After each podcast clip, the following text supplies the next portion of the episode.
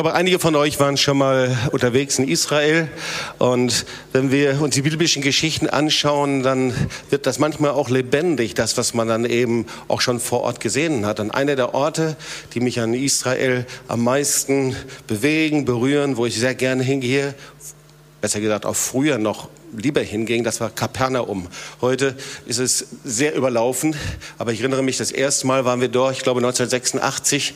Ähm, wir waren unterwegs und kamen zum ersten Mal nach Kapernaum. Kapernaum liegt am See Genezareth. Ich denke, die meisten von euch wissen das. Und Kapernaum hat eine besondere Bedeutung. Das ist der Wohnort Jesu. Als wir 1986 hinkamen, da war so ein Achteck äh, ausgegraben und man wusste so, das ist der Ort, äh, wo das Haus des Petrus stand. Und und Jesus wohnte im Haus des Petrus und die ältesten Form der ältesten Kirche, die so im dritten, vierten Jahrhundert an Gedenkstätten aufgebaut worden sind, äh, das tat man dann in so einem Achteck. Und deswegen wusste man so, dieser Ort direkt am Ufer vom See Genezareth, das ist also und war der Ort, an dem Jesus lebte. Kapernaum hat eine besondere Bedeutung. Da stand genauso auch und steht heute eine Synagoge. Ähm, und die alten Gemäuer der Synagoge, die im Lukasevangelium beschrieben wird, die kannst du dir anschauen. Die siehst du. Darüber ist dann ähm, im dritten, vierten Jahrhundert auch eine andere Synagoge aufgebaut worden. Aber das ist exakt die Synagoge, in der Jesus ähm, das und diese Schriftlesung äh, Lukas 4, die Einsetzungsworte weitergab. Der Geist des Herrn ist auf mir. Er hat mich gesagt. Und das ist exakt diese Synagoge. Und Kapernaum ist auch der Ort, an dem die äh, ersten Jünger eben Jesus nachgefolgt sind. Ja, das war also Simon Petrus, Andreas, Jakobus und Johannes. Die lebten auch dort. Äh, also ein besonderer Ort. Man kann ihn sich heute noch anschauen. Und dort gab es ein sehr großes Haus, eine, wie eine Villa und man kannte sich einander. Der Ort war nicht sehr groß. Ähm, man wusste, wer dort lebte. Und dort gab es eben auch äh, römische Truppen, die Besatzungsgruppen der damaligen Zeit, die Söldnertruppen. Und da war ein sehr großes Haus, eine, wie eine Villa. Und in dieser Villa, da lebte ein Hauptmann. Und dieser Hauptmann, das war der Hauptmann, den wir kennen aus der Geschichte vom Hauptmann von Kapernaum.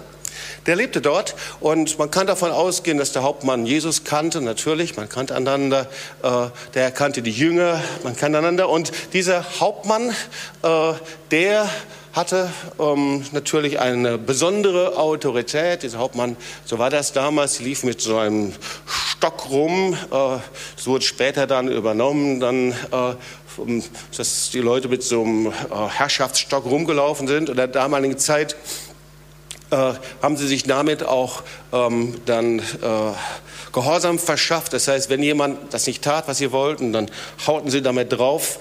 Also es war eine Respektsperson und gleichzeitig jemand, der wirklich Karriere machte. Ähm, so äh, ein Hauptmann verdiente damals so ungefähr 30 Mal so viel wie ein Söldner. Das heißt, er hatte richtig Kohle und richtig Geld. So, und ich möchte mit euch heute kurz eine Geschichte anschauen, äh, die wir kennen, schon mal gelesen haben, aber vielleicht du so zum ersten Mal hörst. Auf jeden Fall, ich habe manches zum ersten Mal so verstanden. Und zwar über die Geschichte vom Hauptmann von Kapernaum und da speziell ein Vers. Und zwar, wir werden uns den Vers 10 anschauen.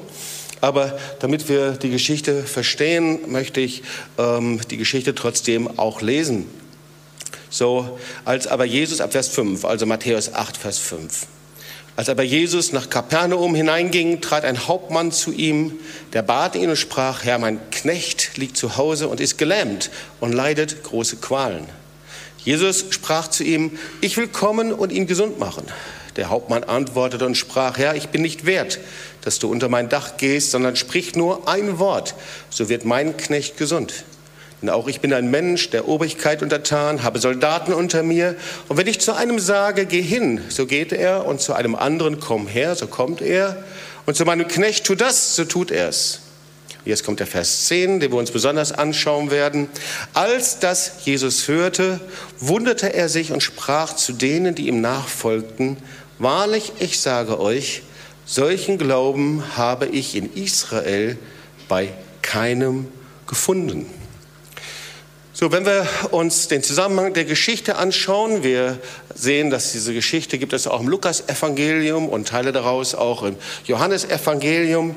Ähm, so die Geschichte ist, dass es zuerst die Bergpredigt gab und danach fing an, Jesus an, Kranke zu heilen. Er kam dann nach Kana, so wird es in Lukas 7 berichtet, das ist der Ort, in dem Wasser zu Wein verwandelt wurde. Und dann wird da geschrieben, dass eine jüdische Delegation, eine Delegation der Synagoge zum hinkam, das waren Älteste und sie sprachen im Namen des Hauptmanns und erzählten von dem Knecht und Jesus sagte sofort, ich werde hinkommen und er begibt sich auf den Weg nach Kapernaum und dort läuft ihm der Hauptmann entgegen. Und diese Geschichte ist jetzt also, dass der Hauptmann von Kapernaum kommt also Jesus entgegen. So, und was mich interessiert, ist eigentlich eine Frage, weil wir wollen ja nicht nur Geschichten hören, sondern wollen natürlich auch heraushören, warum das wichtig ist für uns. Und mich interessiert immer, wann funktioniert Glauben und wann funktioniert Glauben nicht. Das heißt, warum passieren hier Wunder? Und ich glaube, das ist wichtig zu lernen, dass wir verstehen, es gibt bestimmte biblische Voraussetzungen, dass Wunder passieren können, dass Gott seinen Arm bewegt oder eben es gibt auch Voraussetzungen, dass es eben nicht passiert. Und darum, hier steht ausdrücklich, dass Jesus erstaunt war, dass er sich wunderte über diesen Glauben des Hauptmanns. Und ich frage mich, was war besonders? Was war außergewöhnlich an diesem Glauben? Die Bibel spricht, dass Jesus sich nur zweimal gewundert hat. Und zwar zweimal über Glauben gewundert hat. Einmal über den Unglauben der Jünger wunderte er sich. Und nur einmal wunderte er sich, war erstaunt über den Glauben dieses Hauptmanns. Wird nur zweimal erwähnt, dass Jesus sich wundert. Und wenn man sich mal die Geschichte Israels anschaut, gibt es viele Gründe, warum Jesus erstaunt sein könnte. Er könnte sich wundern und begeistern über den Tempel zum Beispiel, über die Architektur des Tempels, hätte ja sein können. Und Jesus stand vor dem Tempel und er war begeistert und er wunderte sich und er war erstaunt über die Architektur des Tempels. Steht aber nicht. Ist ja auch kein Wunder, schließlich hat er ihn selber entworfen eigentlich, äh, weil der, Archit denn der Tempel wurde von, durch die Offenbarung Gottes gegeben. So, oder aber, es hätte hier stehen können, er wunderte sich über die, das theologische, über die theologischen Kenntnisse der Schriftgelehrten, steht hier aber auch nicht. Oder aber es hätte auch stehen können und Jesus stand da und erstaunte über den Sonnenuntergang und er wunderte sich über den Sonnenuntergang, aber das steht ja auch nicht. Es steht hier nur einmal, dass er sich über etwas wunderte. Und er wunderte sich über das größte Wunder, das es für ihn gibt, das ist das Wunder des Glaubens und der Wunder der Gnade. Über einen Mann, der anfängt auf einmal zu glauben, indem der Glaube, der vorher nicht da war, emporkommt und anfängt zu wachsen. Und deswegen wollen wir uns diesen Glauben von dem Hauptmann mal etwas genauer anschauen. Was war außergewöhnlich, dass Jesus sagte, so einen Glauben habe ich in ganz Israel noch nicht gefunden? Was war so außergewöhnlich? So manchmal sind so die ganz schlichten Dinge. Der erste Punkt ist, der Glaube von dem Hauptmann, von dem Centurio war außergewöhnlich, war so besonders, weil man es niemals vermuten würde, dass ausgerechnet er diesen Glauben hat. Jesus hat seinen Glauben nirgendwo in Israel gefunden. Nirgendwo in Israel. Und da gab es wunderbare Menschen. Schriftgelehrten, die richtig, richtig äh, tief in die Schrift hineingegangen sind. Da gab es hohe Priester. Da gab es Leviten. Da gab es die Wissenschaftler der damaligen Zeit, da gab es die Geschäftsleute. Und Jesus sagt, so einen Glauben habe ich nirgendwo gefunden. Selbst bei seinen Jüngern hat er anscheinend diesen Glauben nicht gefunden. Und da ist ausgerechnet jemand, der völlig ungeeignet und unpassend erscheint. Der anscheinend völlig zu ist. Übrigens, ein richtiger römischer Heide. Heide heißt noch mehr, als dass er nicht geglaubt hätte, sondern die Häuser der römischen Besatzer galten als unrein. Ja? Genauso wie bei den Aussätzigen galten diese Häuser als unrein. Niemand wäre da hineingegangen. Ein Diener der römischen Besatzungsmacht. Jemand, der mit einem Stock herumging. Er hatte keinerlei Voraussetzungen zu glauben. Alle anderen in Israel wären wesentlich geeigneter gewesen. Sie haben jahrelang in der Schrift geforscht. Sie kannten die Propheten. Sie haben angebetet und Gott angebetet. Es passte nicht. Dieser Hauptmann. Und ihr Lieben, dann war dieser Hauptmann doch erfolgreich. Und ihr wisst, wenn jemand erstmal so die Karriereleiter hochsteigt und Anerkennung bekommt und Ehre bekommt, da fällt es umso schwerer, sich zu öffnen, wirklich für das Evangelium, für die Liebe Jesu. Weil man ist so mit sich selber beschäftigt und so mit den eigenen Schritten und es hätte genauso beim Hauptmann sein können. Also der erste Punkt ist ein ganz, ganz einfacher. Der Hauptmann brachte überhaupt keine Voraussetzungen für diesen Glauben mit. Und das ist das Erste, was ich dir sagen möchte. Ganz gleich, was du mitbringst aus deiner Vergangenheit, ganz gleich, wie du hingekommen bist, ganz gleich, wie weit entfernt du vom Evangelium dich fühlst, wie weit du dich von Gott fühlst, ganz gleich, wie du geprägt bist, ganz gleich, wie katastrophal deine Familienverhältnisse waren, ganz gleich, wie katastrophal deine deine Erfahrungen mit Kirche und Gemeinde waren, Du brauchst keinerlei Voraussetzungen für diesen besonderen, einzigartigen Glauben, den der Hauptmann hatte. Es kann dich nichts hindern, dieses Wort Gottes und diesen Glauben zu empfangen. Du brauchst keinerlei Voraussetzungen, dass Gott dich annimmt, dass Jesus dich annimmt in seiner Gnade. Du brauchst keine Voraussetzungen, keine intellektuellen Voraussetzungen. Du brauchst keine Voraussetzungen, dass du irgendetwas tust. Die Gnade Jesu ist umsonst. Ihr Lieben, ich hatte keinerlei Voraussetzungen, dass ich hier stehe. Ich bin ein halbwegs religiös aufgezogener Junge gewesen, der gerade mal beten konnte, lieber Gott, mach mich fromm, dass ich in den Himmel komme. Und das hat dann auch funktioniert irgendwie. Ja. Ich hatte keinerlei Beziehung zu Gott. Ich hatte keine Voraussetzung in meinem Familienstammbaum. Ich hatte keine Voraussetzung in meiner Prägungen keine Voraussetzung für das, was Gott getan hat. Ich hatte keinerlei Vorstellung für das, was ich heute tue und was wir sehen und wie stark wir die Werke Gottes sehen. Und selbst als ich mich bekehrte und wir die ersten Schritte gegangen sind mit Jesus, da war mir nicht klar, wie der Herr ein Leben verändern kann und mein Leben verändern kann und dann zusammen mit Charlotte unser Leben verändern kann. Keine Voraussetzung. Selbst als wir nach Tübingen kamen und wir beteten und sagten, Herr, bitte diese Stadt, das wäre doch, komm doch bitte in diese Stadt. Wir fingen an, für Tübingen zu beten, mit keinerlei Voraussetzung. Wir waren Studenten hier, wir haben genauso wie jeder andere Student versucht, unsere Seminararbeiten mehr recht und schlecht zu arbeiten. Wir haben genauso unsere Berge und Hürden gehabt und Blockaden gehabt, die wir überwinden mussten. Da war keine Voraussetzung und wir wussten nicht, was Gott tun würde, dass Gott den Dienst einfach nimmt und vervielfältigt, in Glauben nimmt und Glauben multipliziert in 14 Nationen hinein. Gebetsbewegungen, die freigesetzt worden sind, Gemeinden, die gegründet worden sind. Und wir können sagen, Herr, wie hast du das gemacht? Was war das? Da war keine Voraussetzung.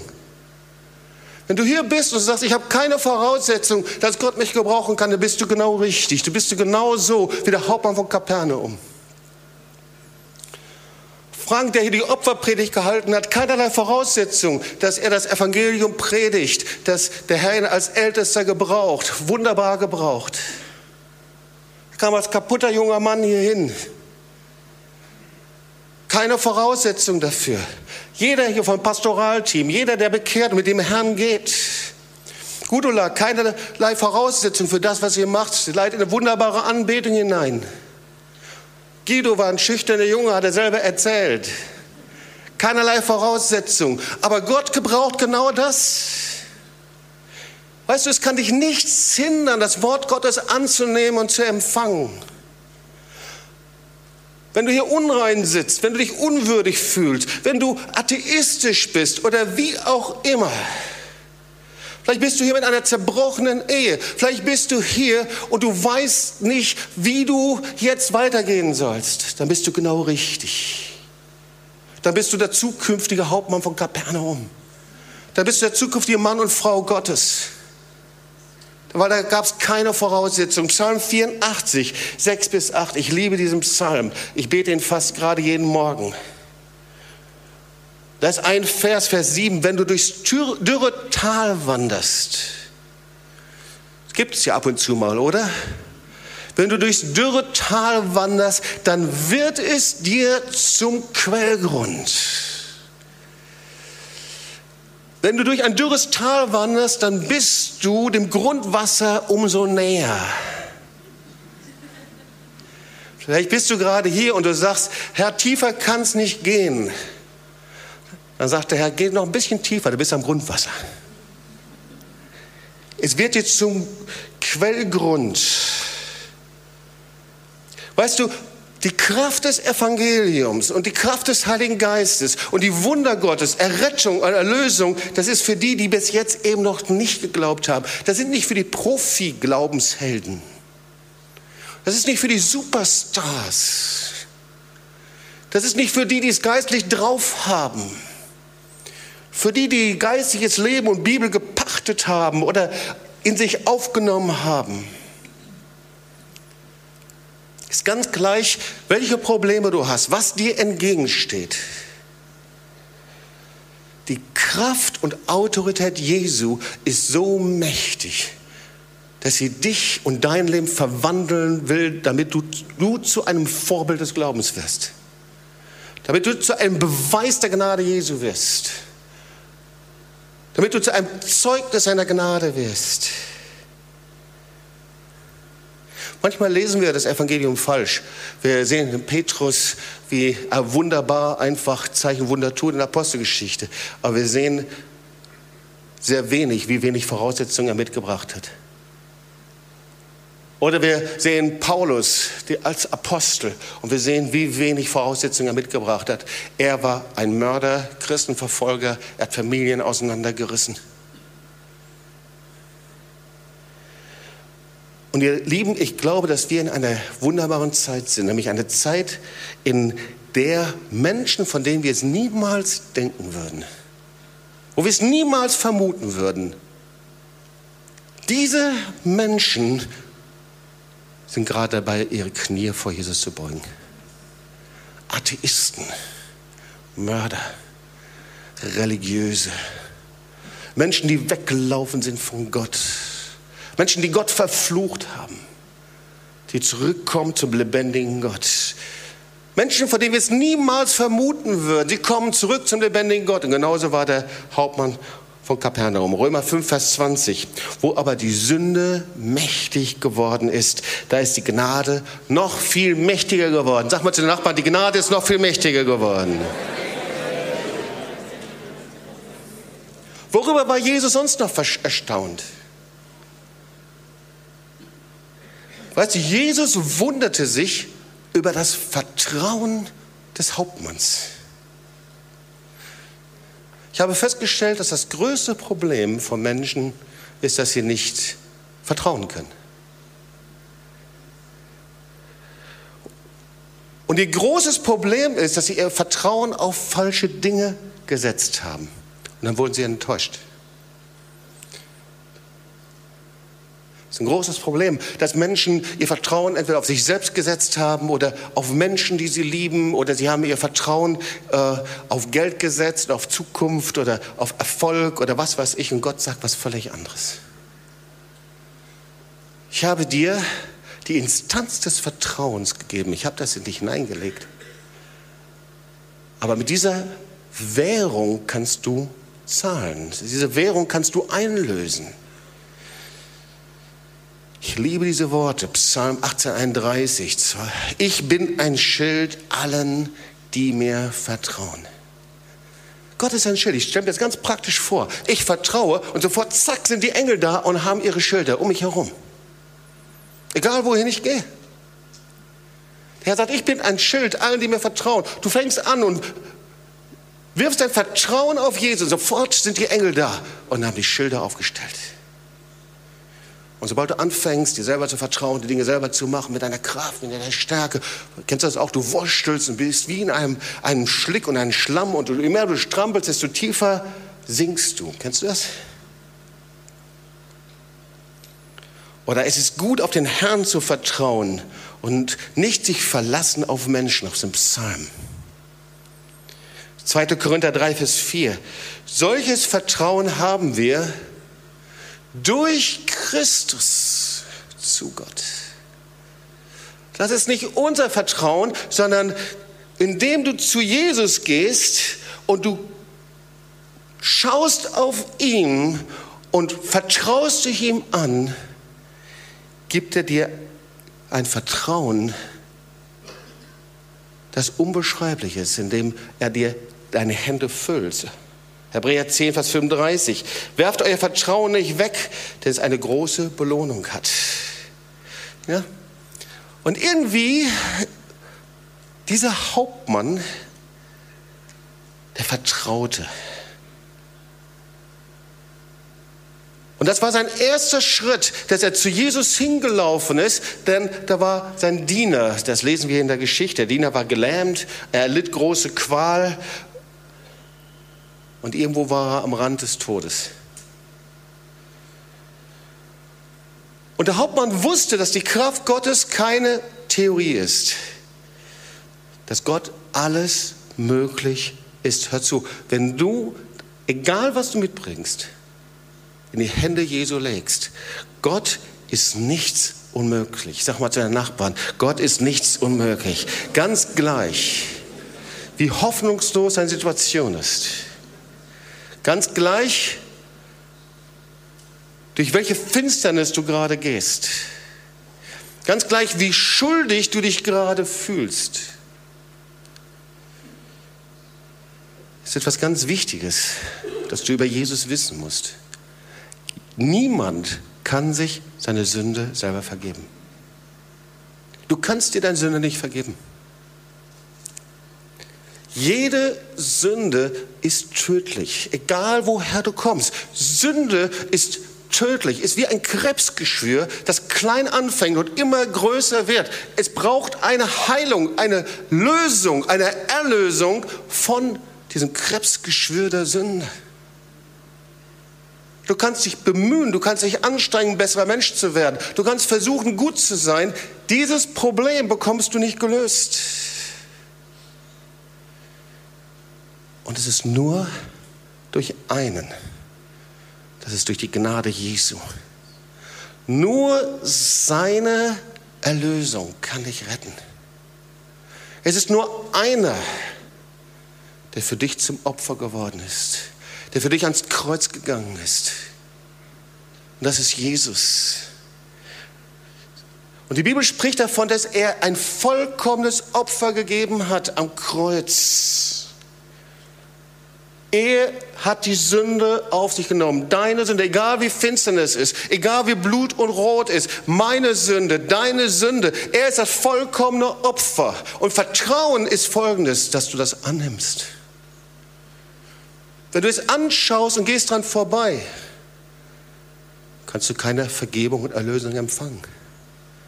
Aber wenn du ihm vertraust und es annimmst,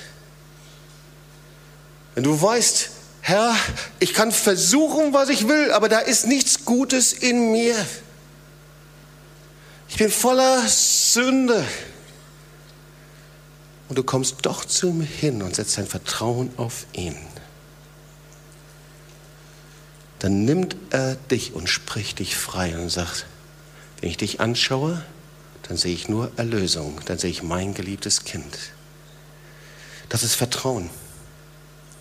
Vertrauen ist, dass ich alles, was ich habe und was ich bin, in seine Hände lege und seine Vergebung empfange. Schauen wir uns mal den nächsten Punkt an. Jesus bewunderte den einzigartigen Glauben des Hauptmanns, weil er etwas verstanden hat. Weil er verstand, dass Glaube keine Theorie ist, sondern er handelte sofort. Oft sind wir so, ihr Lieben, dass wir die Dinge verstehen, dass wir es hören, aber dass wir nicht praktisch sind. So der Hauptmann von Kapernaum, er nahm diesen Glauben als eine Tatsache und die Bibel sagt, er war ein Täter des Wortes. Weißt du, wer glaubt, der wird anders handeln, er wird was anderes machen. Jetzt haben wir bald die Europameisterschaft. Das ist ein großer Unterschied, ob die Mannschaft glaubt, dass sie gewinnen wird oder nicht. Wenn sie von vornherein denken, sie wären die Loser und würden verlieren, wie werden sie spielen? Ziemlich schlecht, oder? Oder aber, das sind Eltern, Mann und Frau, und sie wissen, da kommt ein Kind, ein Kind ist unterwegs. Sie werden, was werden sie wohl machen? Sie werden alles verändern. Eltern, die ihr Kind erwarten, verhalten sich anders, denken anders, fühlen anders, verhalten sich anders. Kann da jemand laut Amen sagen? Ja? Ja? Das Kind ist noch nicht da. Aber sie wissen, dass es kommt. Hat jemand schon mal diese Erfahrung gemacht? Möchte man die Erfahrung? Nein, das frage ich jetzt nicht. Okay.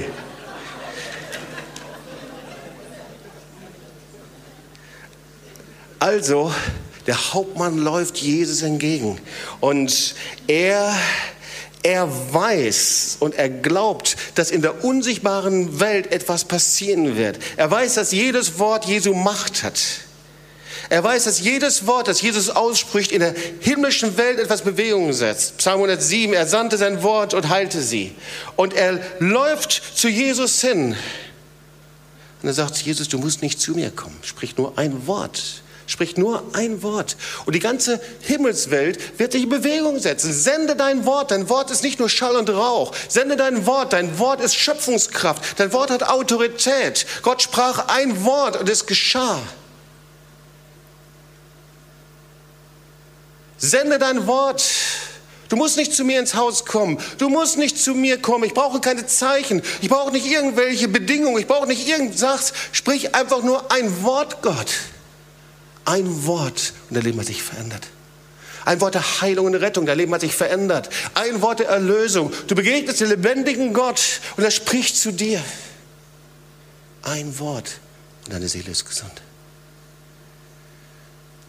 Er ist ein lebendiger Gott. Er ist keine Theorie. Er ist keine Dogma. Er setzt sich nicht zusammen aus den Tübinger Theologen. Dieser lebendige Gott sitzt zur Rechten Gottes und regiert. Und er sagt, wo zwei oder drei zusammen sind, da bin ich mitten unter ihnen, dieser lebendige Gott. Er hat jedes Wort, das wir sprechen. Er empfängt die Anbetung. Und er sieht dich ganz persönlich. Er hat dich hier hingeführt. Er liebt dich so sehr, dass du nicht so bleiben brauchst, so wie du bis jetzt bist. Der Hauptmann läuft Jesus entgegen und Jesus spricht dieses Wort der Heilung. Der fünfte Grund, warum Jesus diesen einzigartigen Glauben des Hauptmanns bewunderte, ist vielleicht ein bisschen merkwürdig.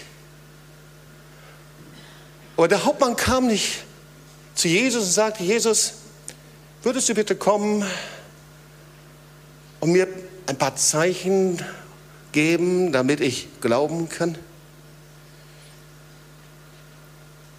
Der Glauben des Hauptmanns beruhte, beruhte nicht auf irgendwelche Zeichen. Ich liebe Zeichen und Wunder. Aber unser Glauben darf darauf nicht beruhen. Wer weiß, wie schnell man Dinge vergessen kann. Ja, die einzigartigen Wunder Gottes, die er getan hat. Ich glaube, jeder von uns hat schon Wunder Gottes erlebt, oder? Ja? Und wer weiß, wie schnell man sie vergessen kann. Hammer Dinger, die der Herr getan hat. Die bleiben nicht konserviert, die bleiben nicht erhalten. Darauf kann man nicht stehen, darauf kann man nicht leben. Und deswegen war der Glaube des Hauptmanns einzigartig. Er sagte nicht, pass mal auf, Jesus, tu dieses oder jenes, dann glaube ich dir. Sondern er sagte, es ist nicht notwendig, dass du zu mir kommst. Dein Wort ist mächtig genug.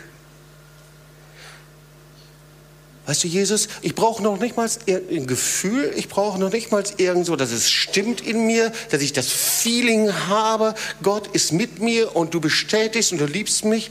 Ich stelle keinerlei Bedingungen. Das war der Hauptmann. Da sind wir gut dran, gell?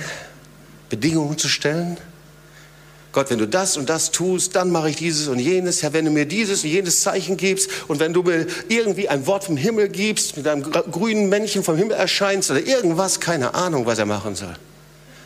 Oder Herr, wenn mein Gefühl so richtig gut ist und ich so innerlich richtig spüre, dass du da bist, dann vielleicht bekomme ich Frieden. Aber ihr Lieben, das ist es nicht. Wir sind so die Meister darin, Gott Bedingungen zu stellen. Herr, ja, du hast mich gerufen, aber wenn das und das passiert und diese und jenes, und dann handeln wir mit Gott und er ist so liebevoll, dass er sich manchmal sogar darauf einlässt. Aber dieser Glauben vom Hauptmann, das war ein spezieller Glauben. Weißt du, das Wort Gottes sagt, dass wir gerettet werden, wenn wir ihm vertrauen. Einfach nur, wenn wir seinem Wort vertrauen. Und an einer anderen Stelle sagt Jesus sogar Folgendes. Weißt du, wenn ein Engel dir ganz persönlich erscheinen würde, und er würde dir das Evangelium verkündigen, du würdest es nicht glauben, wenn du Jesus nicht hast. Wenn du ein Engel erscheinen würdest und er würde dir persönlich zu Hause erscheinen irgendwo und er würde dir die Geheimnisse des Himmels anvertrauen, dein Glaube würde nicht wachsen. Weil die Grundlage des Glaubens ist das Wort Gottes und nicht die Engel. Es ist einfach das Wort Gottes. Es ist das Wort Gottes, das ich annehme, das ich empfange, zu dem ich Ja sage. Dieses Wort Gottes da wo du es empfängst, wo du Ja sagst, es annimmst, das ist der Fels. Es gibt keine andere Grundlage des Glaubens. Und dieses Wort Gottes, darauf müssen wir reagieren. Wir sagen entweder Nein oder Ja dazu.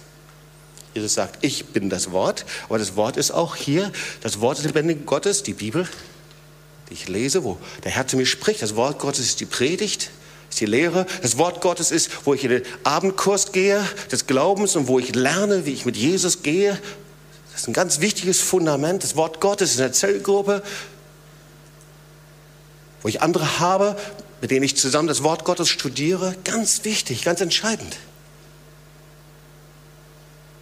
Aber die Voraussetzung ist kein Gefühl, sondern dass ich Ja sage. Und da, wo du zu ihm hinkommst, und seine Rettung annimmst, seine Erlösung annimmst, dann passiert aber etwas. Weil dann kommt sein Frieden. Nicht zuerst der Friede und dann zu Jesus, nicht zuerst das Gefühl und dann zu Jesus, sondern du kommst zu Jesus als eine nüchterne Entscheidung sagst, Herr, hier bin ich. So wie der Hauptmann zu Jesus hingekommen ist. Und dann kommt sein Friede. Wow, der höher ist als alle Vernunft dann kommt seine Gegenwart, seine Bestätigung. Hast du das schon mal erlebt? Du bist ihm hingekommen und bist gesagt, oh, da ist so ein Friede in mir. Ich weiß, der Herr ist mir begegnet. Jesus ist der Friedefürst. Der sechste und der letzte Grund, warum Jesus diesen einzigartigen Glauben des Hauptmanns bewunderte, das war seine Zerbrochenheit seine Demut.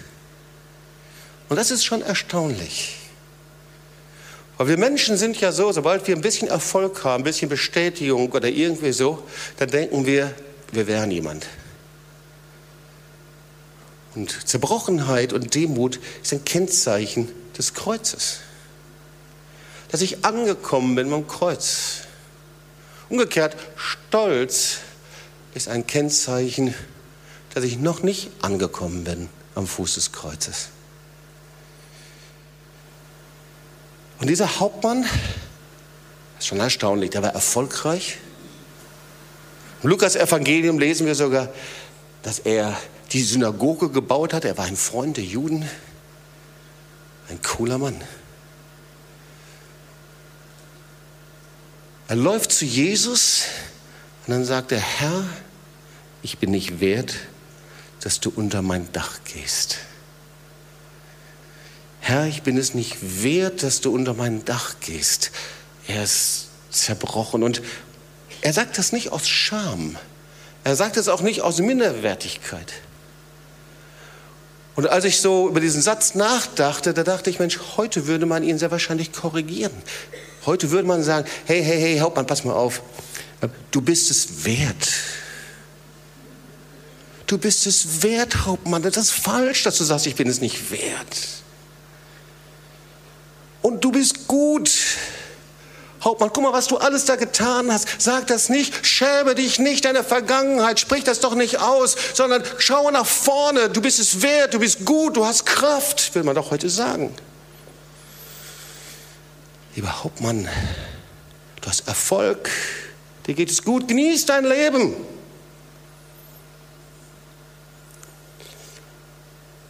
Aber irgendwie steht der Hauptmann für ein Glauben, ein Vertrauen, in dessen Zentrum Jesus ist, dessen Zentrum das Kreuz ist.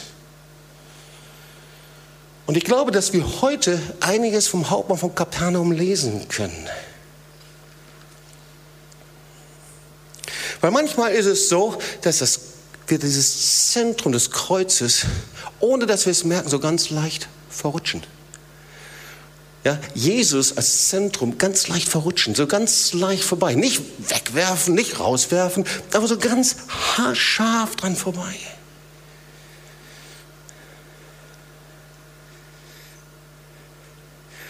Das Kennzeichen für Menschen, die erlöst und gerettet sind, ist das Ärgernis des Kreuzes. Das Kreuz ist ein Skandalon. Das Kreuz ist kein Wohlfühlinstrument. Das Kreuz kostet einen Preis. Weißt du, ich vertraue und ich komme zum Kreuz und ich lebe, weil ich an einem Punkt erkannt habe, Jobs Bittner kann in, auf keiner Ebene vor Gott punkten. Er ist der schlimmste und übelste und dreckigste aller Sünder. Da ist nichts Gutes an ihm. Er könnte locker eine Pistole hochheben und einen Menschen erschießen. Und alles, was in der Bibel steht, über Schuld und Sünde und Fleisch und Verlorenheit, das bin ich. Und vielleicht, das bist du auch. Und trotz allem, meiner Vergangenheit, meiner Vorfahren, Dein Großvater mag ein SS-Massenmörder gewesen sein. Dein Großvater mag irgendwo gewesen sein. Blutschuld mag an den Händen deiner Vorfahren äh, zu kleben. Aber wenn du ans Kreuz gehst, empfängst du nur Gnade. Gnade und Vergebung. Und das Kennzeichen des Kreuzes, ihr Lieben, dass ich darüber sprechen kann in Zerbrochenheit. Das Kennzeichen der Vergebung und Gnade ist, dass ich mich hinstellen kann und sagen kann, mein Vater, mein Großvater, vielleicht war er Nazi, vielleicht, Ich weiß nicht, was er getan hat. Und am Kreuz von Golgatha habe ich entdeckt, dass das in mir ist und ich habe Gnade und Vergebung erlangt. Weißt du, da ist alles erlösungsbedürftig. Und das ist kein Kennzeichen der Scham und kein Kennzeichen, dass ich die Erlösung nicht begriffen hätte, sondern es ist ein Kennzeichen, dass ich am Kreuz angekommen bin. Und wegen der Erlösung und wegen der Vergebung ich darüber sprechen kann. Das Kennzeichen des Kreuzes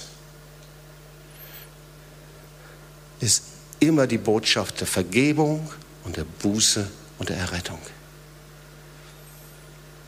Und wir sind in einer Zeit, ihr Lieben, in der wir sehen, wie eine Relativierung des Glaubens, und jetzt benutze ich zwei Fremdworte, die fallen mir dann auch ab und zu mal ein, eine Profanisierung, so nenne ich das, des Glaubens in die Gemeinde in die Gemeinden, in den Leib Jesu hineinkommt.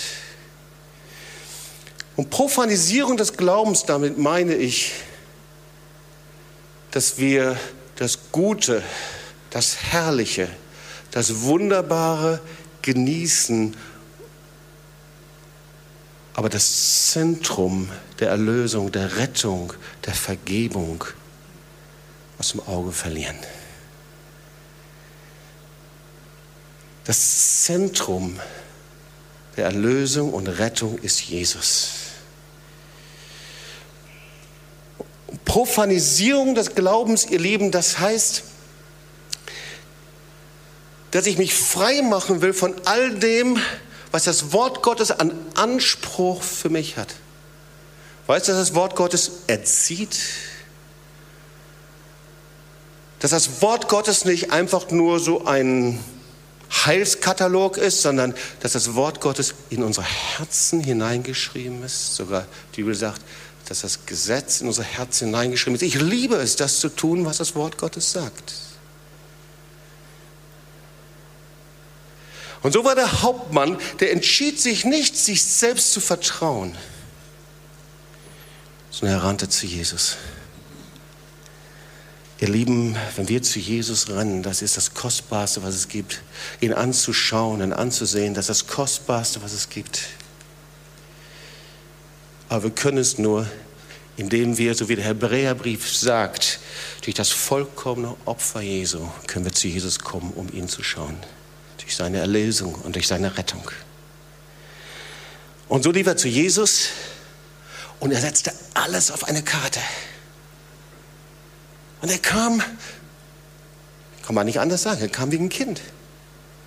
Einfach so. Er sagte, Jesus, du kannst alles. Du kannst alles.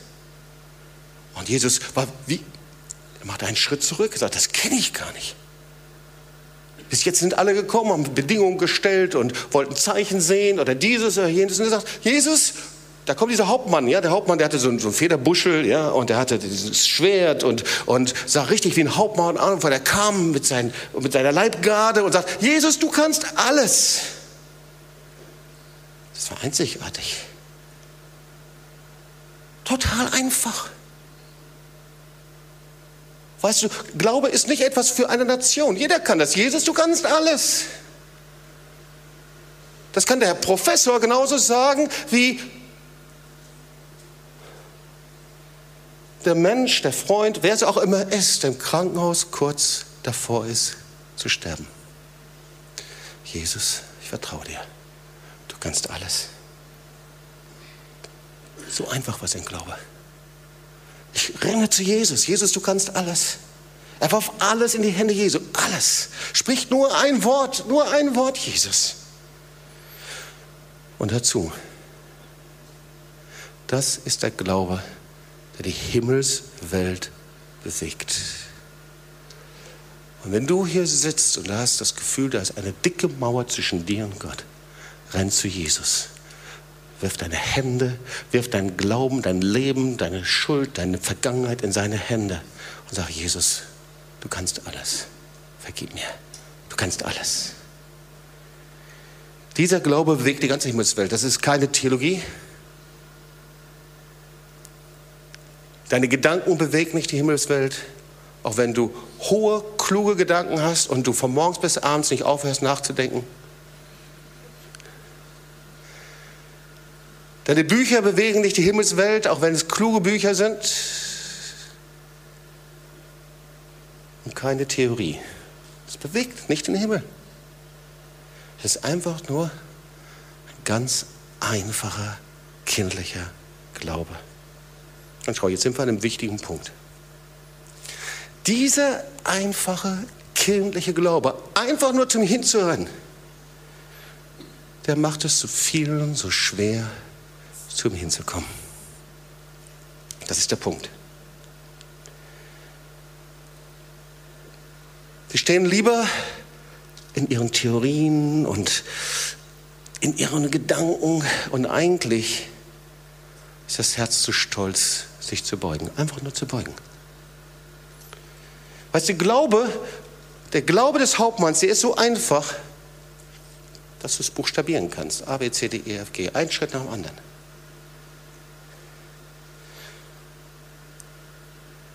Aber ich habe festgestellt, dass die meisten Menschen Offenbarungen brauchen, Erkenntnisse, wollen sehr weise sein. Aber weißt du, jedes Kind kann glauben. Gibt es hier einige, die als Kinder ihr Leben schon Jesus gegeben haben? Das hat bis heute gehalten. Kann ich mal sehen? Ja, es sind viele Hände. Jedes Kind kann glauben. Jedes Kind kann gerettet werden.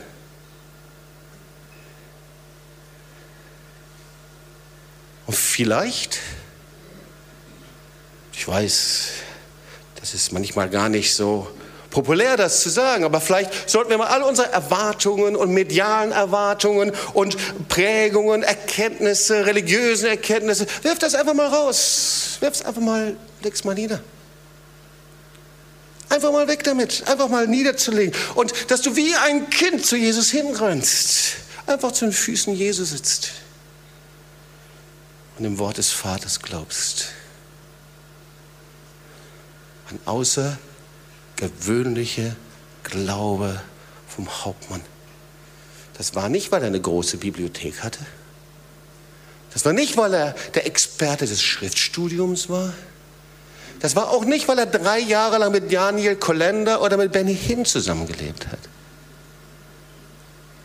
Das war nicht, weil er alle YouTube-Videos von Kerstin Kuhlmann gesehen hat. Es war einfach nur, weil er wie ein Kind zu Jesus kam. Wie ein kleines Kind zu Jesus kam. Ich komme zu dir hin und einfach mal die ganzen Dinge niedergerissen hat, niedergelegt hat. Und vielleicht musst du das auch tun. Heute hat dieser Glaube die gleiche Autorität wie zur Zeit Jesu. Wenn du so kommst, dann wirst du heute gerettet. Wenn du so kommst, dann wird dein Leben verändert heute. Wenn du so kommst, dann wirst du heute geheilt. Das Wort Jesu ist das gleiche Wort. Er spricht das gleiche Wort über dir. Das gleiche Wort der Heilung. Wenn du so kommst, dann wird deine Familie wiederhergestellt und geheilt. Wenn du so kommst, dann wirst du das Wunder erleben, das Wunder Gottes in deinem Leben. Wenn du so kommst, wird der Herr die Mauern einreißen bei dir. Ohne Voraussetzung. Du brauchst keine Voraussetzung mitzubringen, sondern einfach so. Komm, lass uns aufstehen und wir wollen zusammen beten. Und ich möchte bitten einfach, dass das Anbetungsteam hier nach vorne kommt.